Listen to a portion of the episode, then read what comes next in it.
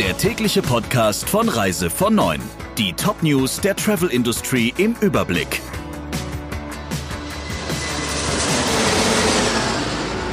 Mit Ursula Lampe. Schönen guten Morgen. Die wirtschaftliche Situation der deutschen Reisebranche verschlechtert sich dramatisch. Nach einem leichten Anstieg der Buchungen in den Sommerferien breche das Reiseaufkommen nun wieder zusammen.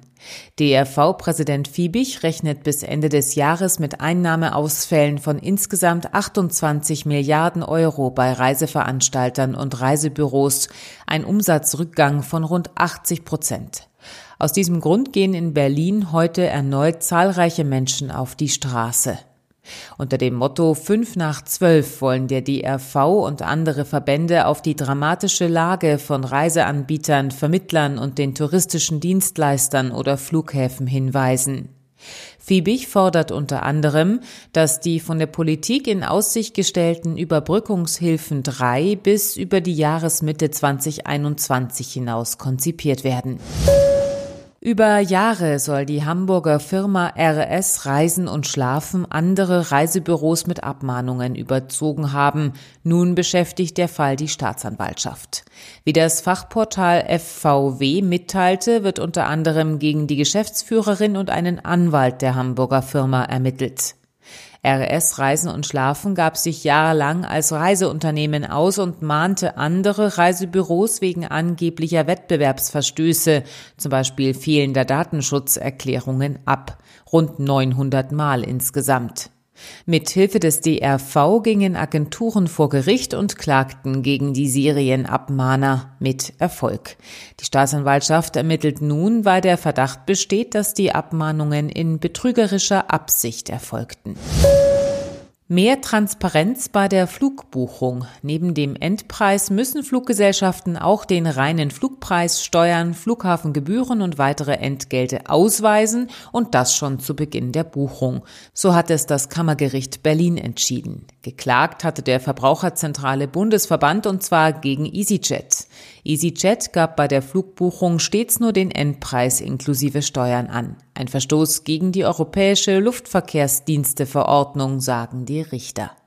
Eine Fluggesellschaft muss personengebundene Steuern und Gebühren erstatten, wenn Kunden ihren Flug nicht antreten, erläutert Kerstin Hoppe, VZBV-Rechtsreferentin.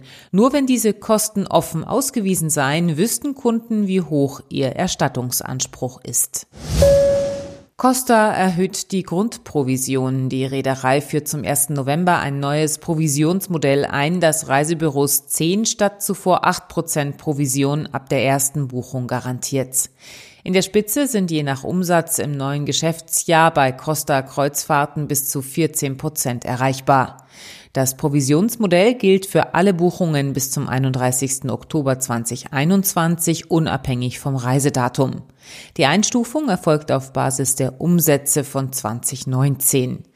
Eine Vergütung von 11 Prozent erhalten Reisebüros ab 50.000 Euro Umsatz, 12 Prozent gibt es ab 100.000 Euro. Die Provision für An- und Abreise ist auf 8 Prozent begrenzt.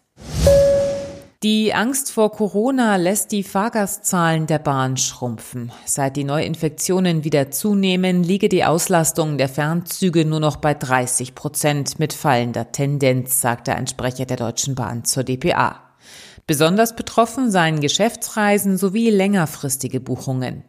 Grund, so die Welt, könnte sein, dass in der Bahn anders als in anderen Lebensbereichen kein Mindestabstand gelte und auch Fenster können nicht geöffnet werden. Zwar würde die Luft in den Zügen deutlich schneller ausgetauscht als in Gebäuden, doch die Argumente verpuffen. Ein Programm für bessere Luft in den Zügen könnte helfen. Doch ein Nachrüstprogramm sei bislang nicht in Sicht. Soweit die wichtigsten Meldungen aus der Branche. Ihnen noch einen schönen Tag. Der Reise von Neuen Podcast in Kooperation mit Radio Tourism. Mehr News aus der Travel Industry finden Sie auf reisevon und in unserem täglichen kostenlosen Newsletter.